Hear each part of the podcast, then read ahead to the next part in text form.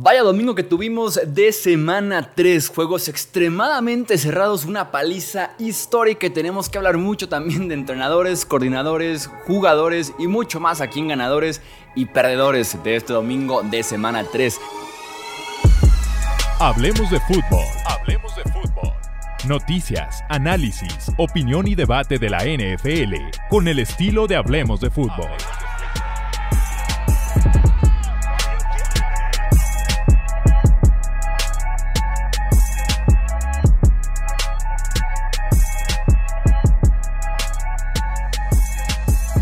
¿Qué tal amigos? ¿Cómo están? Bienvenidos a una edición más del podcast de Hablemos de Fútbol. Yo soy Jesús Sánchez y como cada domingo por la noche estamos en vivo en Twitch, en TikTok, también estamos en vivo en Instagram y claro grabando esto para después en podcast, en YouTube, también publicarlo en caso de que te lo hayas perdido. Bendita NFL, hoy fue uno de esos domingos emocionantes, esos domingos que dices, gracias a Dios cancelé absolutamente todo lo que estaba haciendo y me quedé sentado de las 11 de la mañana a las 9 y media de la noche aquí en horario de México, porque se disfrutó un montón lo que tuvimos en este domingo de semana 3 y como cada domingo tenemos ganadores y perdedores, tenemos lo mejor y lo peor que nos dejó esta jornada.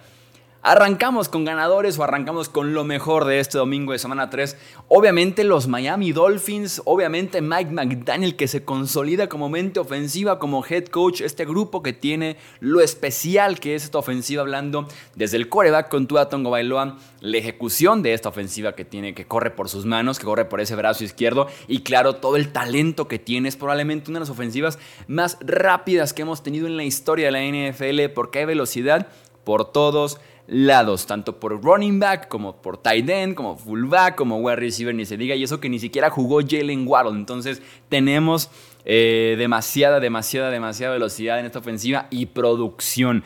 Por si no están enterados, hicieron 70 puntos en contra de los Broncos, la tercera marca más alta en la historia de la NFL. Hicieron 726 yardas, se quedaron a 11 yardas de poder hacer también el récord. La efectividad, jugadores abiertos, velocidad, variedad de armas, versatilidad. Insisto, de las ofensivas más rápidas que hemos tenido en la historia de la NFL y que en esta temporada eh, tendremos justamente muchos muy buenos resultados por parte de estos Dolphins porque no hay forma de frenarlos a todos al mismo tiempo, no van a poder producir constantemente en los partidos y pues ni se diga lo que produjeron en contra de los Denver Broncos. Siguiente ganador, los Arizona Cardinals por fin se aferran a un triunfo, por fin se aferran a una ventaja que pueden mantener y es en contra de los Cowboys, ¿no? De los mejores triunfos que pueden tener estos Arizona Cardinals en la temporada. Este equipo que no hay mucho talento, pero que ha demostrado ser aguerrido, ¿no? Que ha demostrado tener una idea de cómo tanto jugar atacando como defendiendo, ¿no? Por lo menos ha mostrado algo este equipo de Arizona. A esta defensiva de Dallas se le puede correr, la línea ofensiva bloqueó muy bien, abrió espacios para múltiples jugadores, tanto en reversibles como en acarreos eh, normales, se podría decir, acarreos convencionales, jugando motivados. Se le puede agregar también mucha credibilidad al proyecto de Jonathan Gannon. Siguiente ganador, y por ahí publicado en Twitter, ¿no? aunque usted no lo crea, de Sean Watson. De Sean Watson debo de decir que fue un ganador en esta semana 3, porque fue probablemente el mejor partido de Deshaun Watson en su tiempo en Cleveland. A pesar de que tuvo una de las jugadas que parecen bloopers, que parece una de las peores decisiones que yo he visto en un emparrillado probablemente en mi vida, en el que el tipo, a pesar de que lo están capturando, el tipo decide lanzar para atrás el ovoide. Es una pésima, pésima decisión. A pesar de esa jugada, no juzguemos un partido entero por solamente una jugada. Jugó muy bien. 27 de 33, casi 300 yardas, dos touchdowns. es un mejor rating como coreback en un partido desde el 2020. Tiene también su mejor eh, su segundo mejor porcentaje de pases completos. Tuvo por ahí también un par de pases pegados al lateral bastante buenos, muy bien la precisión, la localización del envío para poder encajar primero a Mari Cooper, después a Donovan Peoples Jones, que por cierto a Mari Cooper le robaron una recepción mucho más larga a los referees, que por ahí se inventaron una marcación de que había pisado fuera y el tipo no estuvo ni cerca. A pesar de eso, eh, insisto, fueron varias joyitas de pase eh, y de Sean Watson podemos decir que tuvo su mejor partido como Cleveland Brown. Y eso es un montón de decir porque esa defensiva es extremadamente especial. Otro gran partido, por cierto, por parte de Miles Garrett. Tres capturas y medias de coreback. Y que si puede acompañar de Sean Watson este nivel con esa defensiva y un juego terrestre que encuentra poco a poco las formas de medio suplir a Nick Chubb, podrían justamente seguir ganando partidos este equipo de los Cleveland Browns. Ganador, CJ Stroud, después de que lo consideramos perdedor la semana pasada, el tipo se vio bastante bien. Hay talento junto a Tank Dell y Nico Collins, talento joven, explosividad, versatilidad. Eh, me gustó mucho justamente esas combinaciones que tuvo con Dell y con Collins. Es por mucho el mejor partido de Stroud. Lo protegieron muy bien. Houston da la campanada ganándole a los Jacksonville Jaguars. El tipo se sentó en la bolsa repartió muy bien el ovoide, sobre todo cuando estaba yendo en pases verticales. Siguiente ganador. Y va a ser nota porque aquí en Hablemos de Fútbol constantemente criticamos a los pateadores, pero tenemos que mencionar a un pateador entre ganadores de este domingo y es Matt Gay, el pateador de los Indianapolis Colts. En pésimas condiciones climatológicas en Baltimore y el tipo se manda goles de campo de 31, 54, 53, 53 y 53, incluyendo el último que fue en tiempo extra y para ganar el partido. 5 de 5 en goles de campo, 4 de 4 de más de 53 yardas, insisto, en pésimas condiciones. Hace 16 de los 22 puntos de los Colts en contra de los Baltimore Ravens en la sorpresa. Y debe ser un ganador man gay. Los pateadores también son personas. Y que por cierto, hablando de pateadores, las personas sorprendidas o reclamando incluso que Justin Tucker fallara al final del cuarto cuarto, es un gol de campo de 61 yardas. Nos tiene mal acostumbrados Justin Tucker que la gente diga, qué milagro, falló Tucker, ¿no? Es como, bro, fue un gol de campo de 61 yardas. Es extremadamente normal que el tipo fallara, que no la llegara, es sumamente complicado, pero nos tiene tan mal acostumbrados de esa forma Justin Tucker que para algunos fue como la sorpresa que fallar un gol de campo de 61 yardas. Es humano. Justin Tucker es humano. Y para cerrar ganadores, tenemos uno más. Cristian González, el cornerback de los New England Patriots. Le ha tocado una bienvenida a la NFL muy rápido y muy feo, ¿no? Enfrentó primero a Filadelfia con AJ Brown, Devonta Smith. Después enfrentando, le tocó cubrir de alguna forma a Jalen Waddle en el partido en contra de Miami Dolphins. Y esta vez le dicen, te toca Garrett Wilson, ¿no? El actual novato ofensivo del año. Y Cristian González se fajó. Le ha tocado cubrir al wide receiver uno, el rival, por todo el campo, si es del lado izquierdo, si es del lado derecho, en el slot Cristian González, el colombiano, se está rifando. Hizo un gran trabajo en contra de Garrett Wilson. Inexplicablemente cayó en el draft. New England aprovecha justamente eso y ha sido muy, muy bueno González en tres semanas en esa buena defensiva de Inglaterra que básicamente les gana el partido el día de hoy en contra de los Jets de Nueva York. Así que bien en ese sentido por Cristian González, insisto, el colombiano Cristian González. Pasemos a perdedores tenemos que hablar de los Dallas Cowboys. De los Dallas Cowboys cayendo en contra de los Arizona Cardinals. Lo que más destacaría en la derrota de Dallas, aparte que hemos comentado anteriormente que esa defensiva por sus linebackers y por no tener tan buenos tackles defensivos, es una defensiva que se le puede correr el ovoide y que así fue. Arizona lo intentó, a diferencia tal vez tanto de Jets como de Giants, que simplemente se pusieron abajo muy rápido en el marcador y tuvieron que justamente abandonar ese juego por tierra. Que Arizona se pone al frente y puede seguir trabajando el juego por tierra en contra de esta defensiva, a las que se le puede correr, lo voy, insisto, porque no tiene los mejores ni tackles defensivos ni eh, linebackers. Probablemente el ranking de la defensiva de Dallas sería edge, cornerbacks, safeties y al final probablemente linebackers, tackles defensivos. Entonces Arizona se pone al frente y pueden justamente manejar esa, esa ventaja. Lo que más destacaría de la derrota de Dallas, retomando la idea original, es que estuvieron por primera vez en el año en territorio desconocido y no pudieron. Enfrentaron adversidad por primera vez en lo que va de temporada y no salieron adelante, no supieron cómo salir justamente del espacio, del hueco en el que se pudieron meter en el principio del partido, porque constantemente permitieron más y más yardas terrestres y una que otra jugada explosiva por parte del ataque de Arizona. No supieron cómo recuperarse, veremos cómo les cae esta derrota. Por ahí Dak hablaba de como nos inflaron los medios, ¿no? Lo que esperaban de nosotros. Esto como que les cae bien más bien a los medios en lugar de los Dallas Cowboys, como para ubicarse un poquito y a partir de aquí, con expectativas un poco más comunes, quiero creer, ver de qué forma pueden salir adelante y si Dak tuvo por ahí, sobre todo en general los Cowboys desaprovechando oportunidades en el cierre del partido, ese último pase interceptado es completamente culpa de Dak, su primera intercepción en lo que llevamos de temporada en tres partidos. Siguiente perdedor, que no sé, no sé si mencionar como perdedor al artista o mencionar como perdedor a los aficionados de alguna forma, pero vamos a incluir en los perdedores el nombrar o el anuncio de Usher como artista invitado para el medio tiempo del Super Bowl 58 en Las Vegas. Cero emoción genera Usher. Cero, cero emoción genera Usher. Y se los dice alguien que nació en el 95 y que de alguna forma entre los 2003, 2005, 2010 le tocó una parte de Usher. O sea, me tocó la canción de Yeah, Confessions, Confessions 2, que Confessions 2 es un himno. Fuera de eso, sinceramente, Usher no me genera ningún tipo de expectativa. Me enteré cuando fue el anuncio que The Killers, por ejemplo, es originario de Las Vegas. No me gusta The Killers, conozco probablemente Mr. Brightside y Human y me hubiera generado mucho más emoción The Killers que Usher.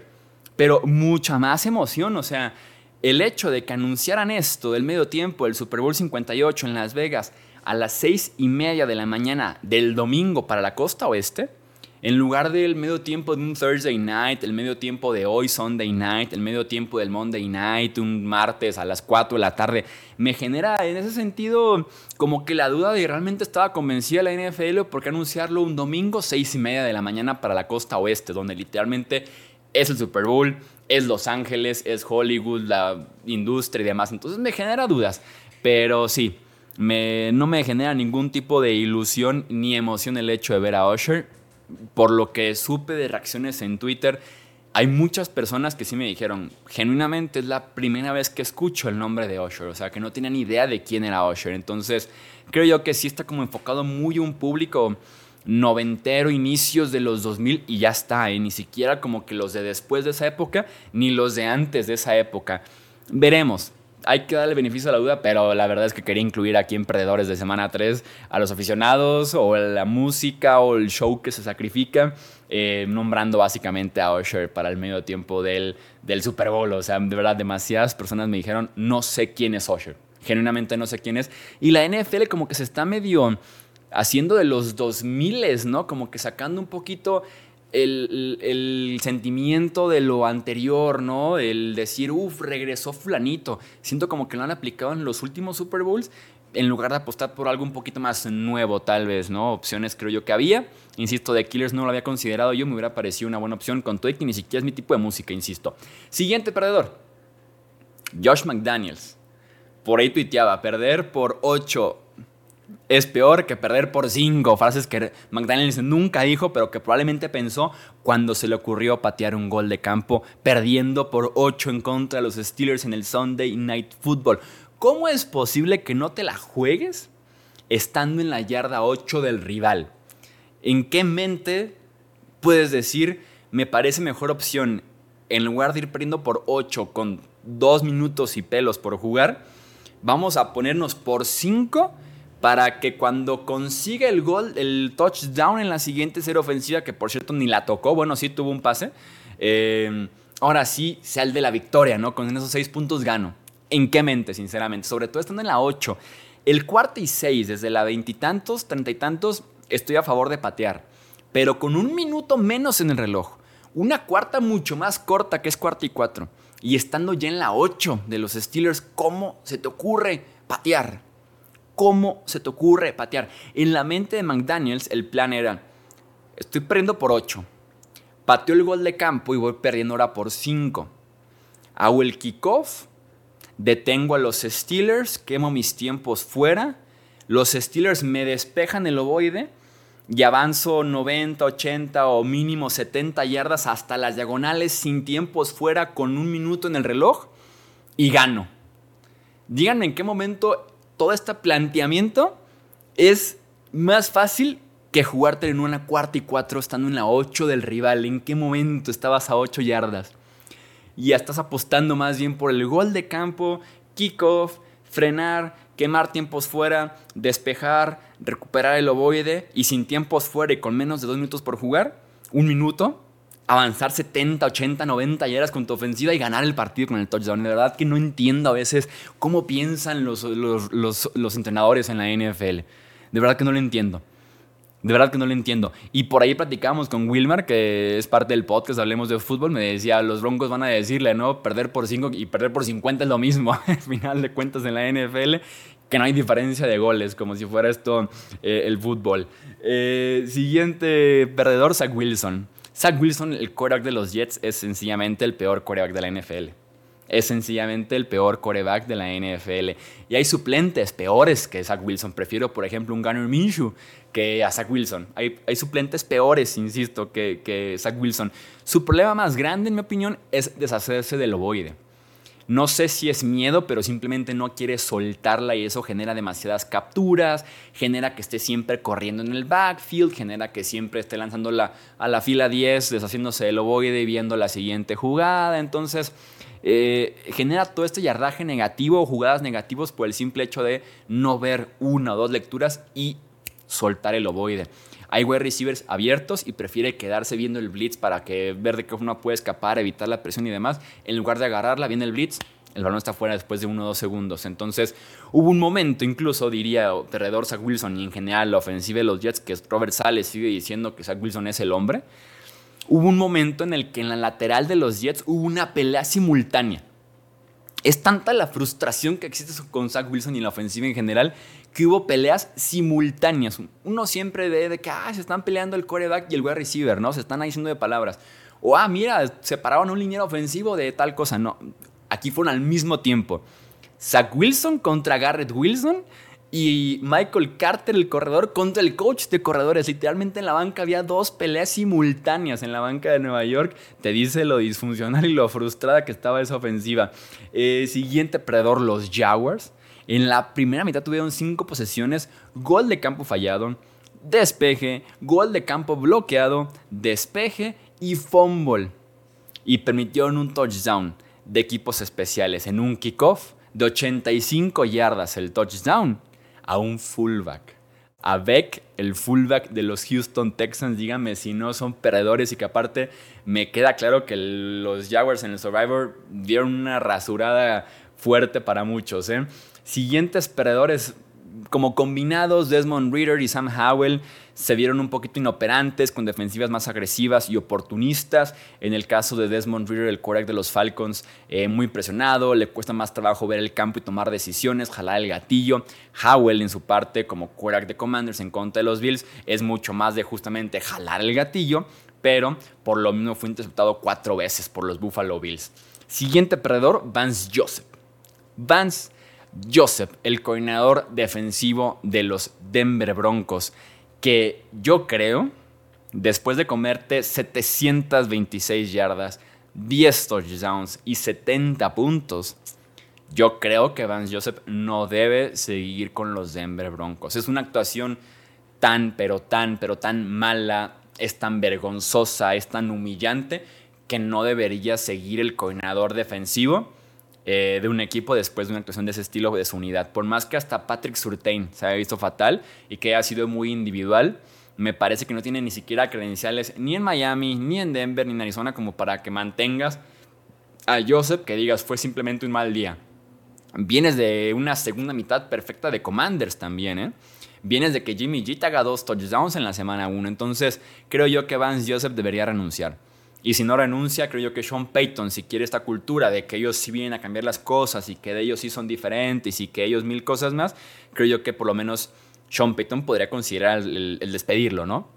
No me parece sostenible un 70 puntos recibidos, la tercera marca más grande, y el mantener tu trabajo. Creo yo que Van Joseph debería eh, renunciar o ser despedido. Siguiente perdedor, los Bears. Debe ser esta la peor semana en la historia de una franquicia de la NFL. Repasemos lo que pasó con los Chicago Bears en los últimos días. Alan Williams, coordinador defensivo, renuncia por temas personales. Se habla después de que fue más bien conducta inapropiada y que lo renunciaron básicamente, ¿no? se meten a Soldier Field entre semana en la noche y se roban 100 mil dólares en equipo de mantenimiento. Podadoras de césped, básicamente. 100 mil dólares lo que se roban en equipo de mantenimiento en el Soldier Field entre semana.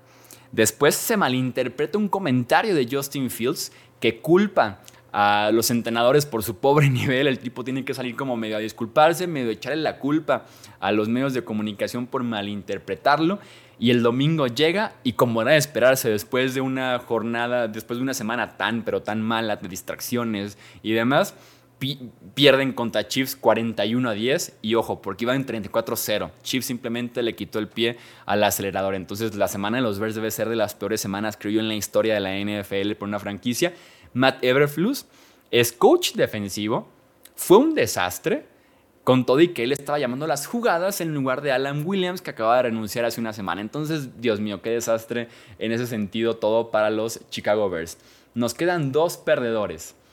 Chargers y Vikings, los dos. Los dos. Duelo de franquicias disfuncionales, franquicias malditas, franquicias saladas, franquicias que encuentran formas de perder tan creativas y tan diferentes cada semana que ahora se enfrentan y casi explota el apocalipsis de las franquicias malas en la NFL. Eh, Brandon Staley se la juega en cuarta oportunidad en su propia 24, arriba por 4. Después de que Vikings no convierte en cuarta y gol. Eh, no consigue el primero y 10, la tiene Vikings, eh, avanzan a primero y gol, queman no sé por qué 20, 25 segundos en ponerse de acuerdo, por fin se ponen de acuerdo, saca la jugada a Kirk Cousins, intercepción en la yarda, en la zona de anotación.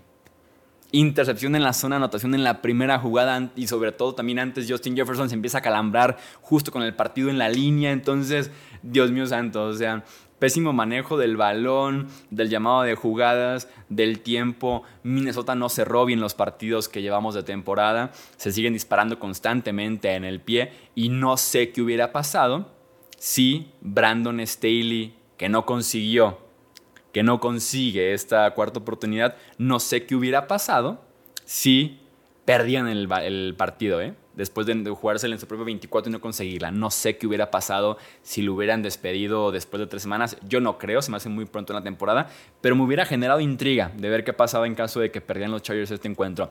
Y ya para cerrar, último perdedor, que ni siquiera jugó en la semana, pero lo consideramos perdedor, Bryce Young, el quarterback de los Panthers, porque la ofensiva se vio mucho, pero mucho mejor sin él. ¿eh?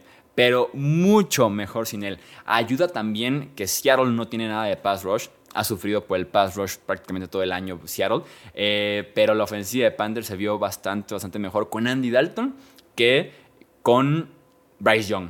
Les vino bien la decisión de Andy Dalton, la rapidez, jalar el gatillo, la experiencia. Bryce Young se estaba quedando mucho tiempo con el ovoide porque no había nadie disponible, no había nadie abierto y generando capturas constantemente, generando que estuviera corriendo por su vida o llevarse unos golpes muy fuertes, derivan ya uno de esos golpes justamente en, una, en un esguince de tobillo que lo va a tener fuera de una o dos semanas y justamente por no haber jugado, porque se ve mejor la ofensiva, que teníamos como la duda que se mencionó en la previa, es que Ray Young lo consideramos perdedor de alguna forma en este domingo de semana 3.